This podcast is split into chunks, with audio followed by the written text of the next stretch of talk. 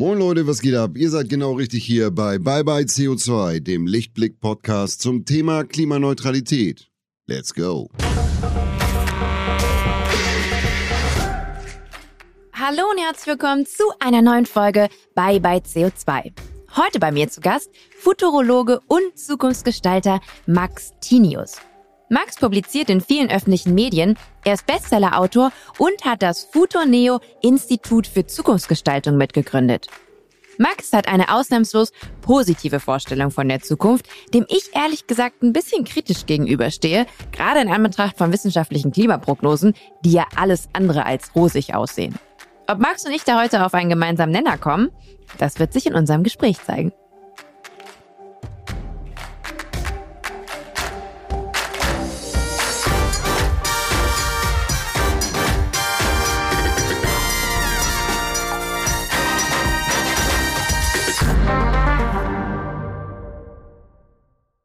Hallo Max, schön, dass du da bist. Hallo Claire, ich freue mich auch sehr, da zu sein. Ich habe dich gerade im Intro schon ganz kurz vorgestellt, aber vielleicht noch mit deinen eigenen Worten für alle, die, die dich noch nicht kennen. Wer bist du und was machst du? Ich bin Futurologe und beschäftige mich damit, wie sich durch Technologie, durch neue Werte, durch neue Kompetenzen, die wir in diesem ganzen Zusammenhang erlernen, Gesellschaft äh, ändert, wie sich Strukturen in unserem Alltag ändern, in allen 17 Lebensbereichen, angefangen von Gesundheit, Ernährung, Leben, Wohnen, Arbeiten, über Bildung, Politik, Finanzwesen. Das heißt, ich bin einer der wenigen Generalisten, die in alle Bereiche reingucken und schauen, wie hängt das alles zusammen. Und dabei nicht wie Zukunftsforscher vor allen Dingen auf Studien setzen und Szenarien für die Zukunft versuchen herbeizu erfinden, sondern es geht darum, was passiert eigentlich jetzt schon gerade und womit kann ich tatsächlich Zukunft gestalten und wie kann ich damit jetzt, weil es gibt nur diesen einen Moment, jetzt kann man etwas gestalten, alles andere ist halt Gerede oder nicht passiert. Und wie kann ich das halt umsetzen? Wenn ich das richtig verstanden habe, hast du selber auch diese Berufsbezeichnung selbst kreiert, Futurologe. Und wie du ja gerade schon gesagt hast, ist es eben nicht zu vergleichen mit einem Zukunftsforscher in. Wir hatten auch schon den ein oder anderen bei uns im Podcast. Was sind da mal die grundlegenden Unterschiede? Von meinem Gefühl her, nach meiner Recherche, du hast viel positivere Ansätze. Ich habe nur positive Ansätze, über die ich zumindest rede, weil ähm, wenn ich Menschen anfange, Angst zu machen, dann fangen sie nicht an zu gestalten. Und ich möchte ja, dass die Leute, die ich erreiche, losgehen und Zukunft gestalten. Denn, denn außer uns tut es keiner. Also es kommt kein Elon vom Mars, es kommt auch nichts aus China oder Silicon Valley, was uns einfach die Zukunft aufoktroyiert, sondern wir müssen schon selber ran. Und damit wir überhaupt in Bewegung kommen, brauchen wir natürlich ein positives Mindset. Dabei können auch ein paar Probleme auftreten, aber die kann man natürlich in der Regel dann beseitigen. Das, was sonst oft passiert, ist, dass Leute sich immer erstmal damit beschäftigen, was könnte alles jetzt Schwieriges auf mich zukommen und dann überlegen, nee, dann überlegen sie eigentlich gar nicht mehr, weil wenn sie das alles schon sehen, haben sie schon keine Lust mehr auf Zukunft. Und ähm, naja gut, dadurch erleben wir natürlich auch politisch schon ein paar Sachen gerade, die ähm, in eine Ecke gehen, die vielleicht nicht so gefühlt das ist, was wir gerne hätten. Bevor wir zusammen in die Zukunft blicken, möchte ich ein bisschen über die Vergangenheit sprechen und da genau über deinen Werdegang. Wenn man deinen Lebenslauf studiert, dann ist der erstmal sehr bunt. Ähm, du wolltest Jazzpianist werden, du hast eine Schauspielausbildung genossen, du bist Moderator, Comedian. Du hast, glaube ich, acht Jahre lang bei der Deutschen Post gearbeitet, äh, um für diese einen Lebensmittel-Online-Handel aufzubauen. Du äh, warst zehn Jahre lang, ähm, hast den Lehrstuhl für Zukunft und Innovation am IMK in Berlin und Wiesbaden geleitet. Und das ist lediglich ein Auszug deiner Tätigkeiten. Wann wusstest du, ich kann die Zukunft von Menschen verändern und deswegen möchte ich Futurologe werden. Gut, also zunächst mal hast du es auf den Punkt getroffen. Ich bin eigentlich ungelernte Hilfskraft. Das heißt, würde ich irgendwo zum Arbeitsamt gehen, würden die sagen, komm, Junge, du kannst putzen gehen, hast halt nichts gelernt. Ich bin, ähm, äh, damals wollte ich tatsächlich Jazzpianist werden. Ich war im Ruhrgebiet echt, echt nicht schlecht. Bin dann nach London gegangen, habe aber sehr, sehr schnell festgestellt, dass das eine Klasse ist, die ich niemals erreichen werde, die da auf der Straße ist und nichts im Hut hat. Und ähm, bin dann zu dem einzigen Unternehmen gegangen, was mich damals fasziniert hat, habe mich da zwei Wochen vor die Tür gestellt. Das war The Body Shop von Anita Roddick. Mhm. Und ähm, Anita Roddick, äh, manche kennen sie vielleicht noch, das war so eine der ersten Persönlichkeiten, die ich kennengelernt habe, die damals in den 80er Jahren schon über das Thema Nachhaltigkeit geredet haben, über äh, äh, Frauenrechte, über äh, dass wir Stop the Burning, dass das, das Abholzen des Regenwaldes, das Niederbrennen der Wälder vermeiden müssen. Die haben gegen Tierversuche gekämpft. Sie haben damit wahnsinnig viel Geld verdient. Und da habe ich gedacht, es gibt also auch noch etwas anderes, Geld zu verdienen, als nur mit schnöben Mammon. Und deshalb habe ich mich dann zwei Wochen da, ich dachte, es wäre die Zentrale, die ist ja gar nicht in London, die ist in Suffolk, aber ich habe dann jedenfalls vor dem größten Store gestanden. Die haben mir dann irgendwann Kekse gegeben, ich habe auch die Post weggebracht. Wahrscheinlich würden sie mich heute verhaften lassen, keine Ahnung. Zeiten sind ja andere geworden. Gab es auch Tee? Es gab auch Tee, richtig, es gab auch Tee natürlich ähm, aus, aus, aus, aus einer indischen Enklave, die da ganz wunderbare Sachen produziert hat, den verkauften sie auch. Konnte man auch äußerlich auftragen, innerlich wie äußerlich, super. Nach ungefähr zwei Wochen kam die dann tatsächlich vorbei. Wir haben uns dann drei Stunden unterhalten. Und ähm, weil sie musste offensichtlich, äh, sonst wäre ich auch nicht weggegangen. Und ähm, dann ähm, kamen so Sachen ins Spiel, dass äh, sie mich gefragt hatte, eben, was brauchst du eigentlich zum Leben? Und dann brauchte ich ein bisschen Geld und dann habe ich das auch von ihr bekommen. Und dann hatte ich aber so Spezialaufgaben. Da gab es dann so Sachen wie, äh, da sind indische Dörfer, die haben keine Toiletten, keine Sanitätsstationen, keine Schulen überleg dir doch mal, was du da machen würdest, damit sie das bekommen. Und dann haben wir halt damals so Fuzzy Roller erfunden. Das sind so Holzdinger, die kannst du auf den Boden werfen, so Stöcke. Ähm, die sind dann gefräst und dann gehst du da drüber und dann, dann massiert das den Fuß. Was mir nicht bewusst war, gab ja kein Internet oder sowas damals. Das Bodyshop Ende damals. Der 80er, ne?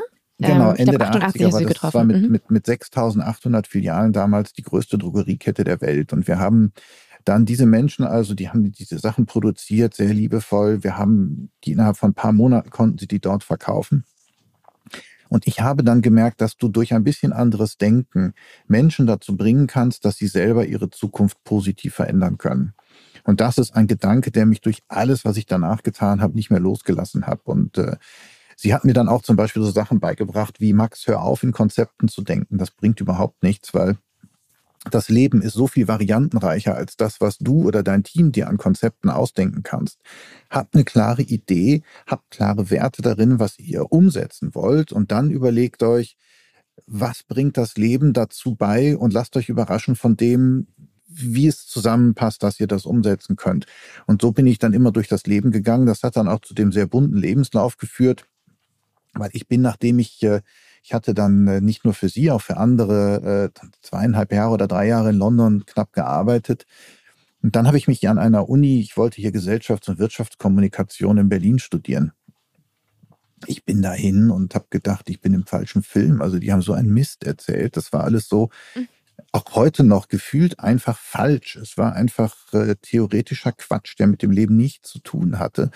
Und ähm, noch dazu gab es ein NC auf dem Ding. Das heißt, du hattest dann nur so diese 1-1er, äh, war glaube ich der NC, äh, äh, Menschen in diesem Studienfach und ich war einfach völlig fremd. Und dann habe ich halt ähm, alles andere gemacht als das und bin dann nach Hamburg gegangen, weil meine Eltern meinten, du musst deine Ausbildung machen. Und ich habe gesagt, ich mache aber keine. Und dann gab es damals gab's eine große Werbeagentur in Hamburg, äh, Springer und Jacobi, die sehr den legendär Teil habe ich war. ausgelassen, dass du auch mal für die Werbung tätig warst. Ja, ja, genau. Das war, also das kam, das kam dann und ich bin dann dahin und wollte gar nicht den Job haben, aber Reini war ein großer Fan von Anita Roddick. Mhm. Und deswegen habe ich dann, glaube ich, diesen Job bekommen. Ähm, weil eigentlich haben sie gar nicht ausgebildet bis zu diesem Zeitpunkt. Und dann ging das da los und dann wurde mir nach wenigen Tagen relativ langweilig, weil ich kannte aus London ganz andere Arbeiten, gar nicht nur diese klassische Werbung, sondern auch dieses sehr personenmenschliche, bezogene, umweltorientierte. Ja, und dann hat äh, Reini gesagt, ja, dann mach das doch und dann entwickelt doch für den und den Kunden äh, von uns mal so eine Umweltidee, wie wir das mit den Menschen zusammen machen können. Und das habe ich dann gemacht und ich stand sehr, sehr viel in der Dunkelkammer, weil damals haben wir ja noch äh, gab es ja keine Computer. Wir hatten dann ähm, auf der IBM Kugelkopfmaschine die, die, die, die Textcharts gemacht. Die habe ich dann in der Dunkelkammer abfotografiert. Und das sehr, sehr lange, habe dadurch aber fast alle Konzepte durch meine Hände gehen lassen und damit mitbekommen, wie eigentlich Strategie und so weiter funktioniert. Und so bin ich dann dazu gekommen, dass ich am Ende des Tages sehr, sehr viel über Strategie, über das Leben und so weiter gelernt habe und habe für mich dann beschlossen, äh, ich bin, glaube ich, nicht der Typ, der das irgendwie in der Theorie macht. Ich muss das alles praktisch machen und so kam es. Jetzt haben wir viel über die Vergangenheit, deine persönliche Vergangenheit gesprochen. Ich War möchte aber, ja, natürlich, genau, das, da können wir jetzt einen Haken hintersetzen. Ich möchte mit dir natürlich über die Zukunft heute sprechen. Aber bevor wir das tun, möchte ich dir fünf Fragen stellen. Schnell gefragt. Deine Aufgabe, lieber Max, ist es, diese kurz und knapp zu beantworten. Bist du bereit? Ich bin bereit und werde mein Kürzestes tun. du darfst natürlich auch äh, die Fragen länger beantworten. Ausnahmsweise. Ähm, ja, erste Frage. Hut oder Baseballcap? Ich kenne die Antwort. Eigentlich immer mit Hut, aber das geht yeah. mit den Kopfhörern im Moment nicht. Deshalb habe ich ihn jetzt abgelassen. Ich habe es aber probiert. Wie lange begleitet dich dieser Hut schon? Weil ich habe den eigentlich fast auf, also auf sehr, sehr vielen Fotos von dir eben auch gesehen. Auf fast allen Fotos. Es gab mal eine Zeit, da hatten mich irgendwelche Berater dazu gebracht und gesagt, so ein Hut ist albern, den kannst du nicht, damit kannst du nicht seriös wirken. Und ich habe irgendwann überlegt, warum zum Teufel soll ich eigentlich seriös wirken? Also habe ich ihn dann wieder aufgesetzt. Und ähm, das Ganze geht jetzt seit ungefähr zehn Jahren und ich habe eine wunderbare Hutmanufaktur in Regensburg, die mir alle zwei, drei Jahre einen neuen machen und auch inzwischen gibt es so leichte Varianten da drin. Es ist unglaublich hilfreich, wenn du auf Konferenzen bist und ähm, auf der Weitsicht. Weil äh, man gesehen ja, wird. weil sie sich einfach, weil du wirst in der Menge der Menschen einfach gesehen, wenn du dir sowas wie so eine, so eine, weiß ich nicht, so eine OMR oder sowas vorstellst und da sind dann irgendwie sind ja doch zwei Menschen mehr da als als als üblich Du wirst einfach gefunden. Und das Gleiche gilt auch für, ich hoffe, die Frage kommt nicht noch für die orangenen Schuhe, weil das ist natürlich so, wenn alle Leute so mit dem Kopf nach unten auf ihr Smartphone gehen, gucken und dann sehen die auf einmal diese Schuhe aufleuchten, wissen sie auch. So ist das irgendwie zur hoch. Marke geworden. Genau, und dann war natürlich das große Beispiel Charlie Chaplin und ich habe irgendwie überlegt, äh, ja, vielleicht hatte der Mann einfach recht. Okay. Ich mache mal mit Frage Nummer zwei weiter. Wenn du dir eine digitale Innovation aus dem Jetzt schon in den 80ern hättest herbeiwünschen können, welche wäre das? Oh, das wären ähm, äh, ganz einfach künstliche Intelligenz gewesen, weil da steckt so viel an Möglichkeiten und so viel an, an, an Wertschöpfung für unser Wissen und äh, Ermöglichung für, für Menschen drin. Das ist, das ist einfach ein unglaublich tolles Tool. Ich habe eine historische Frage an dich. Wer hat denn eigentlich den Hotdog erfunden? Die US-Amerikaner oder die Dänen? Weil ich glaube, du hast so ein bisschen Dänemark-Bezug. Du hast selber in Kopenhagen und in Fünen gelebt. Ich lebe tatsächlich ungefähr na, etwas mehr als ein Drittel des Jahres in, in, in Dänemark. Ähm, das hing damit zusammen, weil es in Berlin im Sommer zu warm ist und deswegen Tag und Nacht 30 Grad kann ich nicht mehr arbeiten. Das geht nicht. Und da ist es einfach ein bisschen angenehmer. Ich würde sagen, den Hotdog haben tatsächlich die New Yorker erfunden. Ich habe eine nächste Frage an dich, eine kleine Fangfrage. Gerne. Gehört Düsseldorf zum Ruhrpott? Frage ich als Düsseldorferin und das ein bisschen genervt. ich hatte gerade gestern übrigens mit einer Kölnerin ein sehr interessantes Gespräch darüber. Und zwar, du kennst ja diese wunderschöne Floskel Hörmer. Und mhm. äh, äh, hör mal, das geht ja im Ruhrgebiet, gilt ja für alles. Das kannst du so für alles setzen. Und dann habe ich sie gefragt, ob es eine andere Form in, in, in, in Köln dafür gibt. Da sagt sie, ja, gibt es. Das ist äh, irgendwie Lure ist oder so weiter. So, so mhm, auch hör mal, nur auf Kölsch. Dann, ja. Aber sie sagt, hör mal, übernimmt. Und ähm, das ist auch so ein bisschen mein Gefühl in, in Düsseldorf. Da gibt es also so eine gewisse Strömung, die da rein. Das ist so ein bisschen, glaube ich, so eine Hassliebe wie wie mit den Niederländern im Sauerland und mit den, mit den Ruhrpöttlern in den Niederlanden. Also irgendwie fragst du dich auch, wer hat jetzt wo die Übermacht? Aber ich glaube, dass, also tatsächlich gehört Düsseldorf ja zum, zum, zum Rheinland. Korrekt. Ist ja quasi auch die zentrale Metropole des Rheinlandes.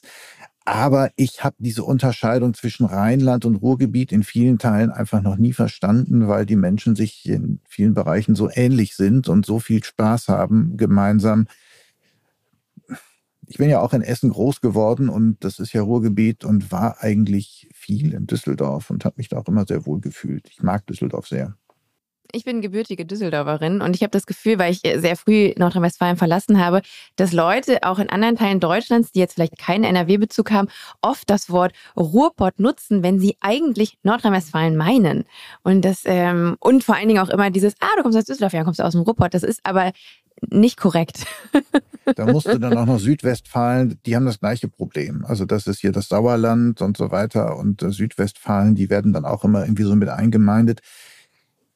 Klar, da könnten wir jetzt ist die uns in Details Region, verlieren. aber das ja. richtig, das, das, das, das führt nicht in die Zukunft.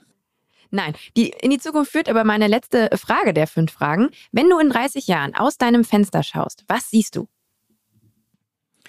Oh, wahrscheinlich äh, weniger Stadt, wie wir sie heute kennen. Auch sollte ich dann noch in einer Stadt wohnen, was ich hoffentlich nicht mehr tue. Ähm, sondern es wird viel mehr grün sein. Wir werden ähm, diese industriellen Strukturen, die wir heute genutzt haben, um Städte zu strukturieren, hinter uns gelassen haben und werden Strukturen der Digitalität, also der neuen Zeit, die wir seit 2010 laut Vereinten Nationen ja beleben, ähm, viel stärker sehen und das wird uns äh, hoffentlich mehr Lebensqualität bescheren und dadurch auch schönere Ausblicke als heute in den meisten Städten. Da steht ganz schön viel vor deinem Fenster. Ich hätte meine Antwort wäre, glaube ich, gewesen ein Baum, aber ähm, deswegen bist du auch mein Interviewgast.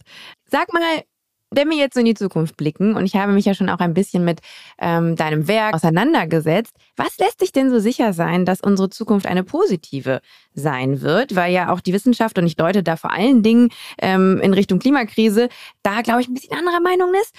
Oder andere Theorie meinerseits, vielleicht bist du dir gar nicht so sicher, ob es eine positive sein wird. Und deine positive Sichtweise dient vielmehr zur Motivation, Richtungsweisung, Inspiration, in der Hoffnung, dass dann ähm, die Leute, die dir zuhören, mit diesem äh, Skillset dann am Ende die Welt zu einer guten machen. Und jetzt kommst du. So, und die Antwort ist einfach, beides. Es ist äh, tatsächlich so. Also einmal, ich erzähle es positiv, um Menschen natürlich zu motivieren, auch positiv in Gang zu kommen. Denn dieses permanente Negativgerede, das hilft uns an der Stelle auch nicht mehr weiter, weil es äh, verhindert nämlich Handeln. Und da wird es dann ganz gefährlich. Das heißt, wenn wir eine Chance sehen, es positiv zu verändern, dann bewegen sich zumindest Menschen ähm, auch äh, Klimaaktivisten sehen ja eine Chance darin, etwas positiv zu verändern, sonst würden sie sich ja gar nicht bewegen. Macht ja dann keinen Sinn. Nur darauf aufmerksam zu machen, ist ja Quatsch, wenn es dann sowieso hinten rüber kippt.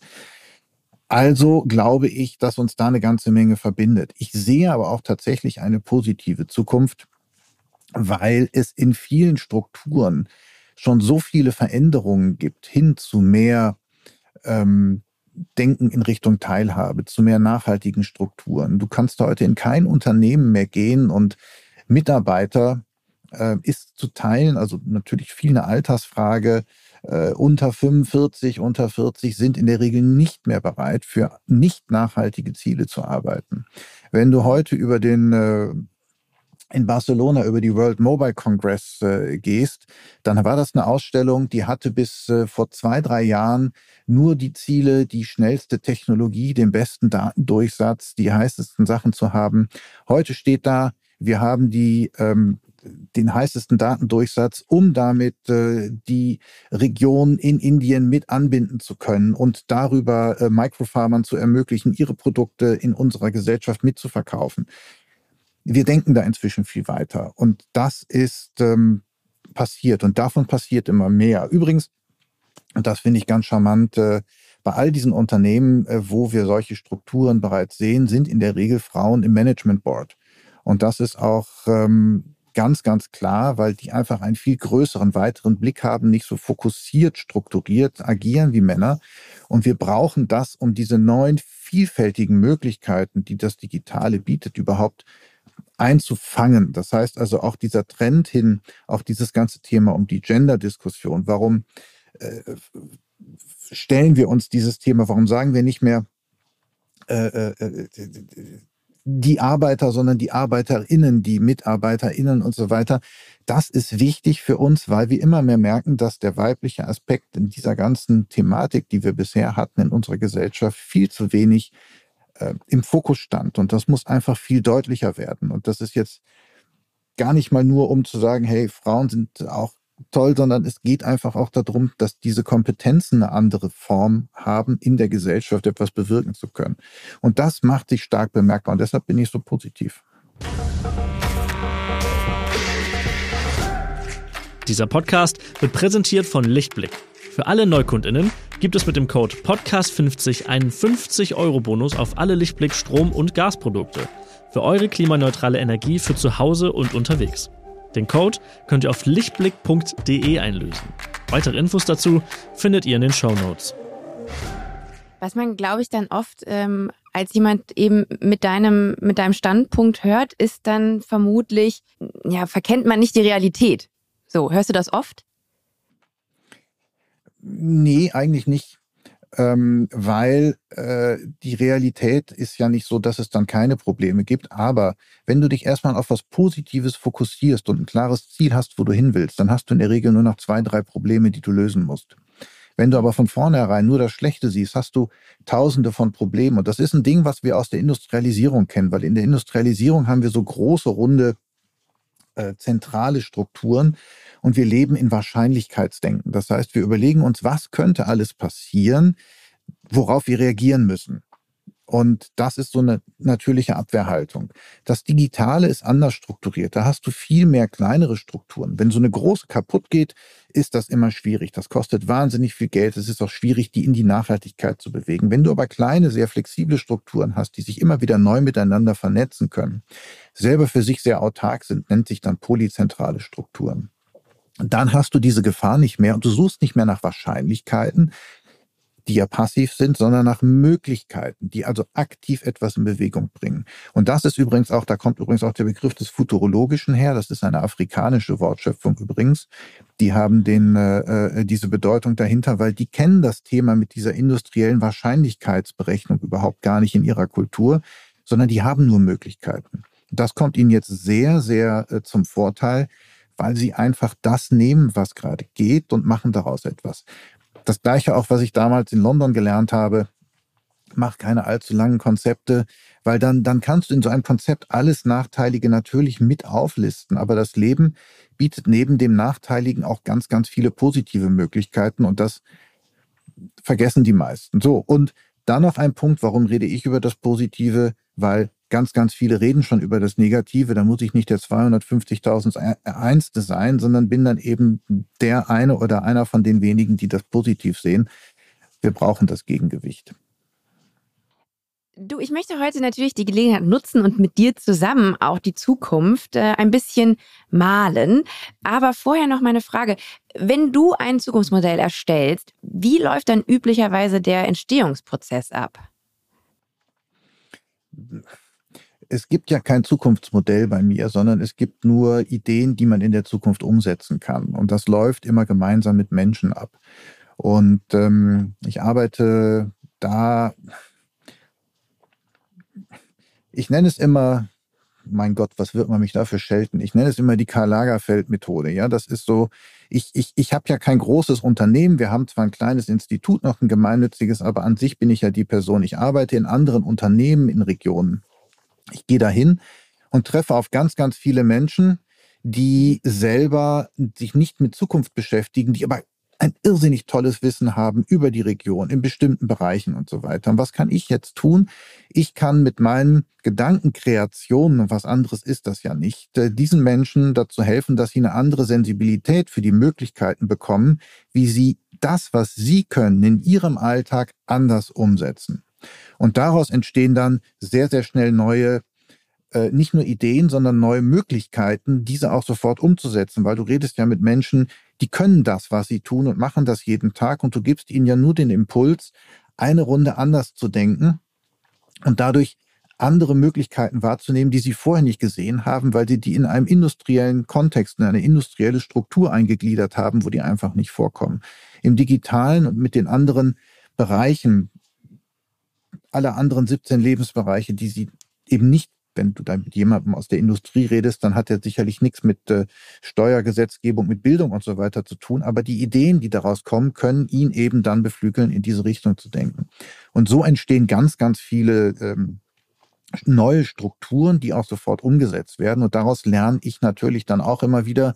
Und so ergibt sich dann eine Kaskade und die Menschen, mit denen wir dann zusammenarbeiten, äh, vernetzen wir natürlich dann auch immer weiter miteinander, sodass sich diese Ideen einfach immer weiter vervielfältigen. Aber eben Ideen ist eigentlich das falsche Wort, sondern diese Möglichkeiten, die dann umgesetzt werden. Und das, äh, so entsteht dann Zukunft und das relativ schnell. Du hast gerade gesagt, ein essentielles Bauteil unserer dann hoffentlich nachhaltigen Zukunft wird sein, dass wir industrielle Denkmuster ablegen müssen. Kannst du dafür mal ein konkretes Beispiel nennen? Weil ich glaube, ich habe es noch nicht zu 100 Prozent verstanden. Ja, das ist äh, relativ einfach. Also erstmal, Zukunft muss nachhaltig sein, da gibt es überhaupt keinen anderen Weg. Also das ist, äh, wir können nicht mehr verbrauchen, als wir haben. Das ist einfach äh, äh Quatsch. Und ähm, das mit dem Industriellen und mit dem Digitalen, ähm, ja, wir haben die Digitalität, also digital, erstmal, wir reden immer über Digitalisierung. Das ist der falsche Begriff, das ist nur die Technologie. Es geht um Digitalität, das ist digitale Technologie in der Realität. Und äh, es gibt ganz, ganz viele große Tech-Konzerne, die ähm, ja viele Sachen ermöglichen, die aber nur digitale Technologie nutzen. Dahinter steckt aber eine industrielle Struktur. Deswegen können sie auch so große Machtmonopole bilden. Weil eine digitale Struktur würde zum Beispiel auch bedeuten, dass wir im Sinne des Metaverse, was ja aus Datencontainern besteht, und das heißt, jedem Menschen gehören seine Daten wieder selber.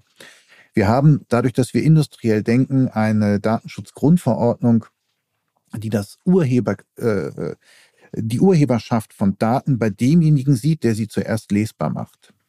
Und ähm, sie müsste aber bei demjenigen sein, der sie erzeugt. Das war uns in unserem industriellen Denken aber überhaupt nicht klar, weil wir nicht verstehen konnten, was Daten eigentlich sind, dass du mit Daten die Identität einer Person nachbauen kannst. Das hatten wir zu Beginn, als das alles losging, uns überhaupt nicht vorstellen können. Das war einfach noch im industriellen Prozess. Und haben wir gedacht, eine große zentrale Struktur ist sicherer, weil wenn jeder Mensch die Daten selber aufhebt, das kann ja gar nicht sicher sein.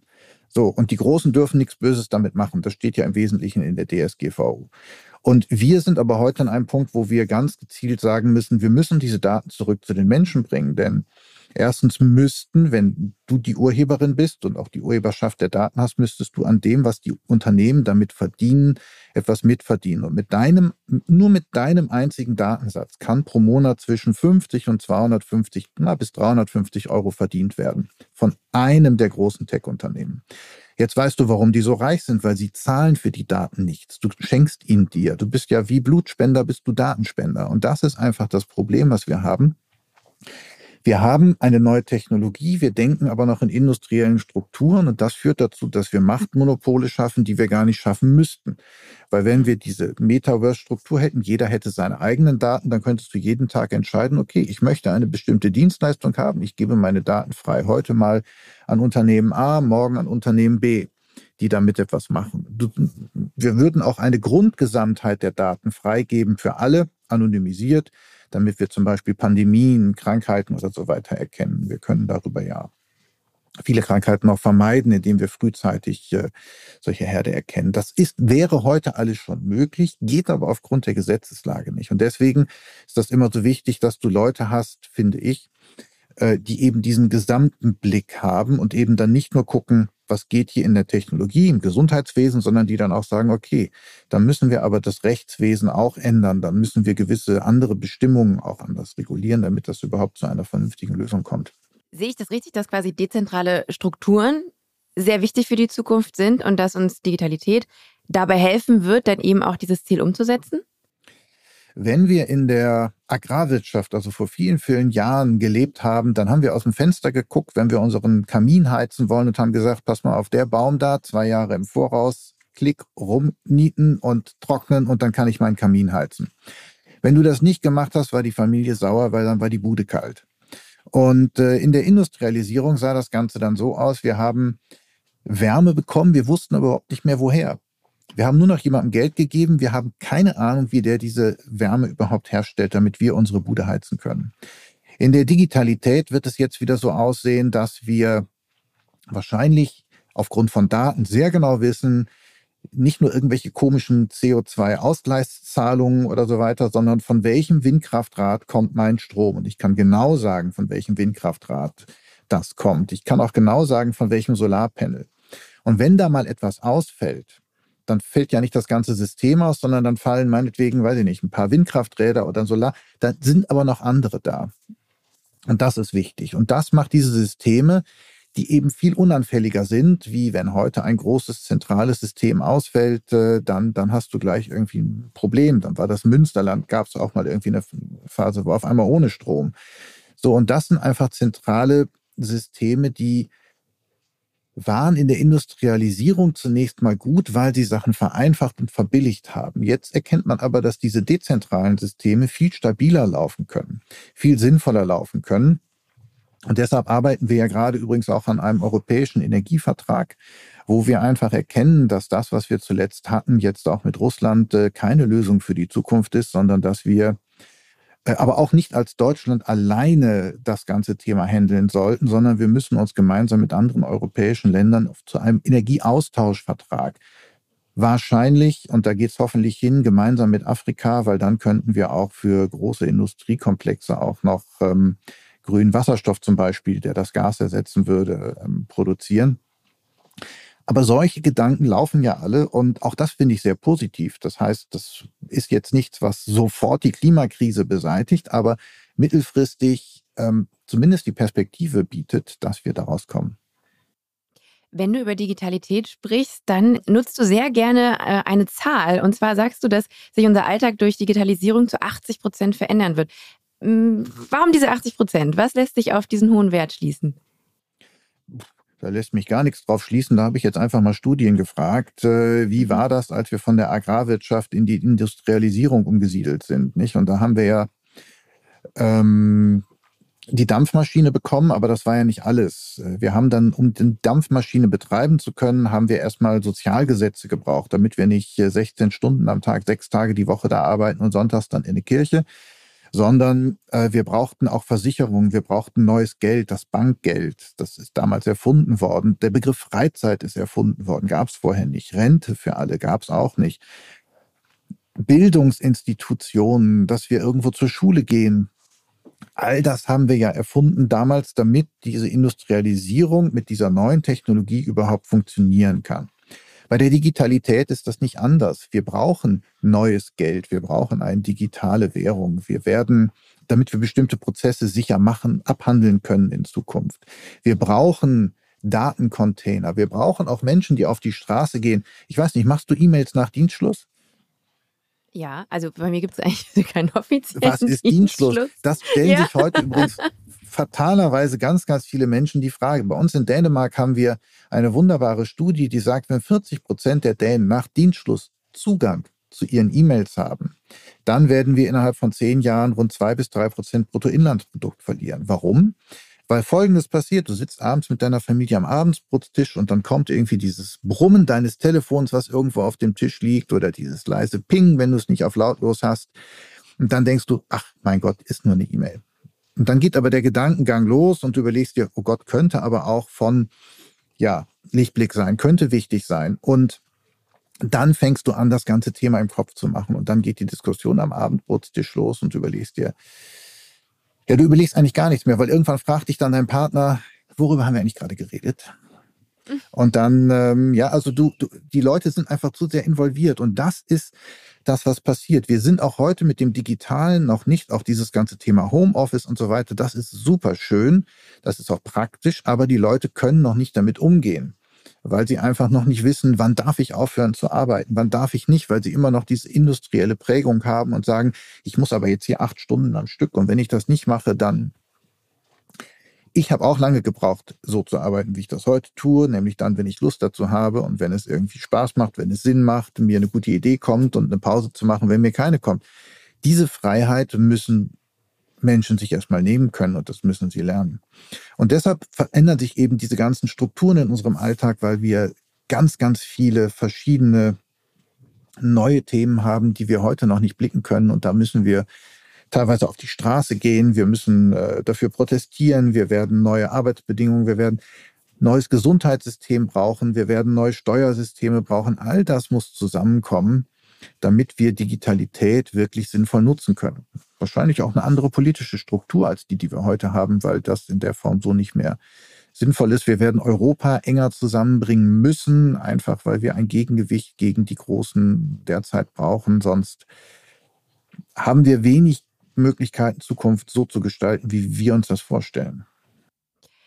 In einem LinkedIn-Post von dir hältst du, und das greift eigentlich ganz schön in das, was du gerade eben äh, erzählt hast, dass man in solchen Situationen vielleicht auch mit ein bisschen mehr Selbstliebe mit sich umgehen soll. Und äh, das schlägt die Brücke zu meiner Frage. Denn in diesem LinkedIn-Post hältst du eine Ode an die Liebe, würde ich es jetzt mal nennen. Denn du sagst, äh, etwas mit Liebe zu tun verändert das Ergebnis entscheidend, als wenn wir es nur im Sinne der Perfektion oder der Kollegialität umsetzen. Kann man das auch auf äh, unseren Umgang mit der Umwelt anwenden? Das kann man auf alles anwenden. Also Liebe macht Sinn, das ist das Zitat, was ich da drin habe, äh, weil wir schaffen immer so Ersatzbegriffe wie, wie, wie Achtsamkeit, äh, kollegiales Miteinander und so weiter. Wir trauen uns nicht wirklich emotional und so tief, wie Liebe es eigentlich zulässt, in ein Thema einzusteigen. Und wenn ich sage, ich möchte meine Umwelt verschönern oder ich möchte sie nachhaltig gestalten, dann ist das etwas anderes, als wenn ich sage, ich liebe meine Umwelt. Wenn ich mich mit ihr identifiziere und auf sie eingehe, dann fühle ich mich nämlich auch als Teil voneinander. Wenn man jemanden liebt, dann hat man eine engere Beziehung. Man ist sehr darauf bedacht zu gucken, dass es dem anderen gut geht und nicht nur, pass mal auf, okay, jetzt habe ich getan, was hier äh, in der Vorschrift steht, um nachhaltig zu sein, jetzt bin ich aber auch wieder weg. Und das ist das, was mich daran stört, dass wir solche Ersatzbegriffe immer nehmen. Und ich glaube, dass Liebe uns wahnsinnig helfen würde, wenn wir das uns zugestehen, auch mit Liebe zur Arbeit zu gehen. Diese Arbeit, die wir dann tun, in dem Sinne zu tun, dass wir sagen, ja, es ist wichtig für das Produkt, aber ich kann damit auch der Gesellschaft helfen. Ich kann damit auch der Umwelt helfen. Ich kann damit soziale und Umweltstrukturen optimieren, die Lebens- und Wirtschaftsqualität für andere verbessern. Das hat einen ganz anderen Effekt, wenn das mehr Menschen mit äh, Liebe tun, als wenn sie einfach nur sagen, was ist meine Job Description, was ist meine Zielvereinbarung und ab wann gibt's Geld. Und das ist das, was wir heute in vielen Unternehmen haben. Und Unternehmen sind dabei nicht zu unterschätzen, weil Unternehmen strukturieren das Denken in der Gesellschaft. Sie setzen die Statussymbole fest. Ich habe letztens mit einem Unternehmen zusammengearbeitet, die haben die Dienstwagen zum Beispiel abgeschafft ab einer bestimmten Kategorie. Ich weiß nicht, Dienstwagen kennt man noch nicht. Und ab einer bestimmten Hierarchie darfst du auch Alufelgen haben, darunter komischerweise nicht. Weiß der Henker warum. Und ähm, die sagen, jeder bei uns im Unternehmen bekommt fünf Stunden freie Zeit geschenkt. Darin kann er machen, was er will. Also ab einem bestimmten Level statt Dienstwagen gibt es dann fünf Stunden freie Zeit. Und du kannst in dieser Zeit mit Kindern spielen und du kannst in dieser Zeit machen, was du willst. Die Idee ist aber, dass du in dieser Zeit ähm, entspannst und dir unter anderem auch überlegen darfst, wie könnte das Unternehmen sich besser in die Gesellschaft integrieren. Das heißt also, wie kann es sinnvoller mit der Gesellschaft zu einem System werden? Und mit dem Unternehmen, äh, die das machen, kann ich sagen, die haben daraus äh, Produktinnovationen und strukturelle Prozessinnovationen, die sind so viel maßgeblich besser als alles, was die bis dahin kennengelernt haben, weil die Unternehmen viel, viel tiefer in die Gesellschaft steigen und die Menschen spüren das. Wir sind ja heute Opfer von irgendwelchen Marketingprodukten vielfach, wo wir gar nicht mehr wissen, warum habe ich das eigentlich oder warum brauche ich das und was soll der Scheiß.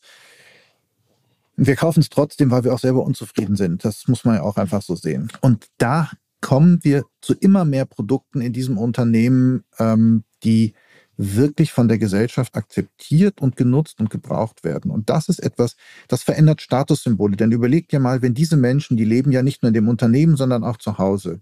Und die denken zukünftig immer weniger nur an sich und an das Produkt, sondern auch immer an die Gesellschaft. Und wenn wir das schaffen würden, wenn alle Unternehmen eben ihre Mitarbeiter dazu auffordern, denkt bitte auch an die Gesellschaft. Was machen wir damit? Was passiert dadurch? Dann würden wir über diese Struktur ein sehr anderes Gesellschaftsbild bekommen als dieses sehr kompetitive, industriell geprägte, du musst besser sein als, sondern wir würden dann tatsächlich in eine kollaborative Welt reingehen, wo wir dann miteinander versuchen, etwas zu entwickeln. Und deshalb finde ich, Liebe macht Sinn, weil durch Liebe entsteht eben nicht nur eine persönliche Bindung, sondern auch ein Sinn für das Leben, für die Gesellschaft, für die Umwelt. Such dir irgendeinen Begriff aus, der dir Spaß macht, aber ähm, das ist das, was äh, mich, ja, oder an die Liebe, wenn du es so bezeichnen möchtest, äh, daran fasziniert. Ja, daran möchte ich festhalten. Wie schön. Max, wir kommen langsam äh, am Ende des Interviews an. Ich habe eine allerletzte Frage an dich und dann habe ich noch eine Zusatzfrage an dich, dazu gleich mehr. Wow. Was glaubst du, werden wir in der Zukunft Klimaneutralität oder gar Net Zero erreichen? Und wenn ja, wann? Ähm, Kopenhagen hat ja nun zum Beispiel festgestellt, wir werden das äh, 2025 äh, für die Stadt schaffen, außer die Müllverbrennungsanlage, die sie dort stehen haben. Die wird erst 2028 oder 2031 schaffen. Das hat verschiedene Gründe. Ähm, es geht in einigen Städten und in einigen Regionen schon heute. Und das ist etwas, was wir nicht vergessen dürfen. Und ähm, wenn wir heute zum Beispiel darüber nachdenken, wo entstehen die meisten Datencenter, dann ist das Schweden, weil die eine hundertprozentige ähm, äh, erneuerbare Energiequote äh, darstellen können, sodass wir komplett CO2-neutral auch in der Produktion der Energie schon heute sind. Und das macht auch Sinn, dass dort Datencenter entstehen, weil nur dort dürften sie eigentlich noch entstehen. Wir müssen das woanders auch schnell schaffen. Wir müssen da auch europaweit gehen. Wir brauchen, um es wirklich äh, in Deutschland oder Europa scha schaffen zu können, werden wir einen europäischen Deal brauchen, der nicht der European Green Deal ist, weil das ist eine vorgeschobene Argumentation von irgendwelchen äh, Organisationen, die im Prinzip irgendetwas wollen, aber nicht genau wissen, wie die Gesetze dahinter aussehen müssen. Wir brauchen einfach einen Energieaustauschvertrag, der uns eine Sicherheit gibt, dass wir über ein größeres ähm, Gebiet nachhaltige Energie herstellen können. So. Diesen Vertrag kann es qua der Möglichkeiten der einzelnen Länder frühestens in fünf Jahren geben. Das ist leider so. Wir werden hoffentlich äh, vorzeitig schon immer weitere Herangehensweisen finden, erneuerbare Energie zu produzieren und, und, und, und zu nutzen. Ich denke, dass wir in eine Situation kommen werden, dass wir, das wird so 2028 sein, an einen Kipppunkt kommen, wo wir es gar nicht mehr anders akzeptieren dürfen. Wo dann ähm, alle Klimaaktivisten, ob im Anzug oder auf der Straße auf dieser Welt, äh, äh, sich durchgesetzt haben werden, sodass wir äh, das ganz, ganz schnell in die Bewegung äh, bringen. Und ich schätze mal, dass wir 2032 ähm, bis 2035 in Europa weitgehend klimaneutral sein können und werden. Okay. Das okay. ist, äh, glaube ich, so. Aber deshalb die Begründung dafür, damit man versteht, warum die Zahl zustande kommt. Alles klar, habe ich mir hier gerade auf meinen Zettel notiert. Und wenn das nicht passiert, dann melde ich mich nochmal. Max, dann wie kommt zur Beibe? vorher schon, damit ja. wir noch was ändern können. ja, damit man vielleicht auch nochmal wieder das Ruder rumreißen kann. Wir kommen jetzt zur Bye bei CO2 Abschlussfrage. Eine oder einer unserer Podcast-Gästinnen hat eine Frage für dich hinterlassen ohne in diesem Moment aber zu wissen, dass sich diese Frage an dich richten wird. Die heutige Frage stammt vom Energie- und Mobilitätsunternehmer Amir Rugani und sie lautet, welchen Beitrag kann die Wirtschaft und die Gesellschaft leisten, um unabhängig von der Politik die Energietransformation voranzubringen? Sie macht schon eine ganze Menge dafür. Und die Wirtschaft kann vor allen Dingen das leisten, wir hatten das gerade schon, ähm, die kann andere Statussymbole setzen. Das heißt, in dem Moment, wo wir anfangen, ähm, dass nicht mehr Produkte, das nicht mehr äh, haben, Besitz, das, das, der, der, das Statussymbol schlechthin ist, sondern in dem Moment, wo das Statussymbol ist, etwas für die Gesellschaft zu tun und das wird auch honoriert und das wird auch akzeptiert, dann werden wir in, in, in allen anderen Bereichen, auch der Energiefrage, sehr, sehr viel schneller weiterkommen, weil das steht ja dahinter, dann, dann am Ende des Tages auch dahinter. Also das ist äh, etwas, was wir tun müssen. Wir müssen wegkommen von diesen industriellen Strukturen und äh, Sozialisierungen, die wir haben. Wir müssen in der Schule wegkommen davon, dass wir Kindern beibringen, du musst der Beste sein.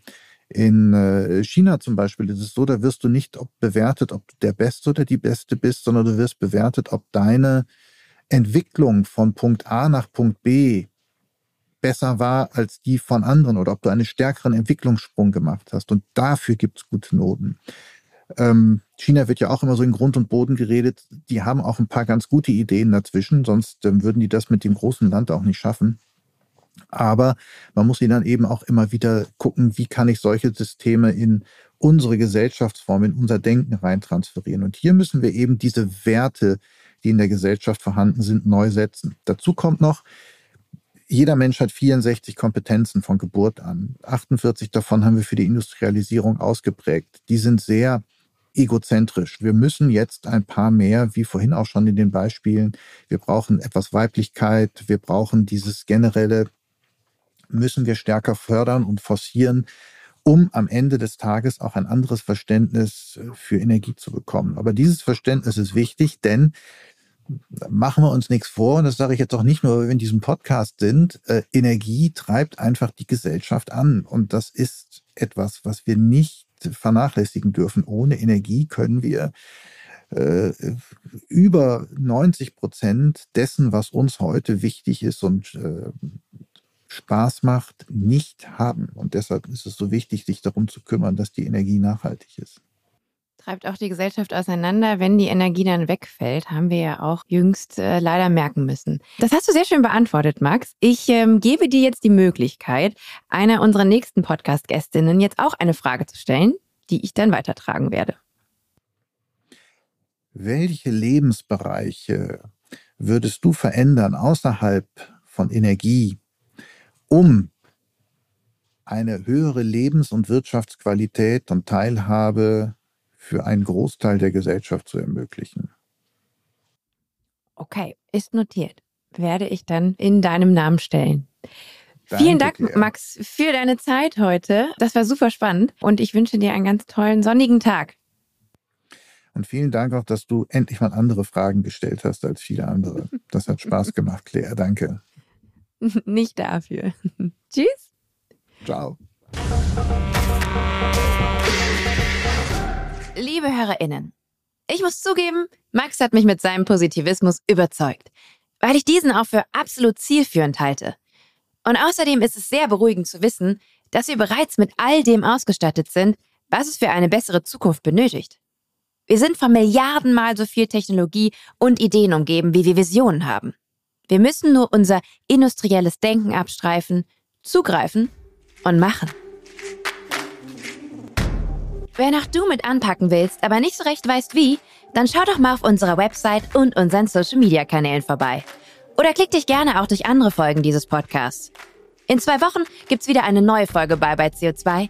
Abonniere diesen Kanal, damit du keine Folge verpasst. Bis dahin, bleibt sauber und tschüss!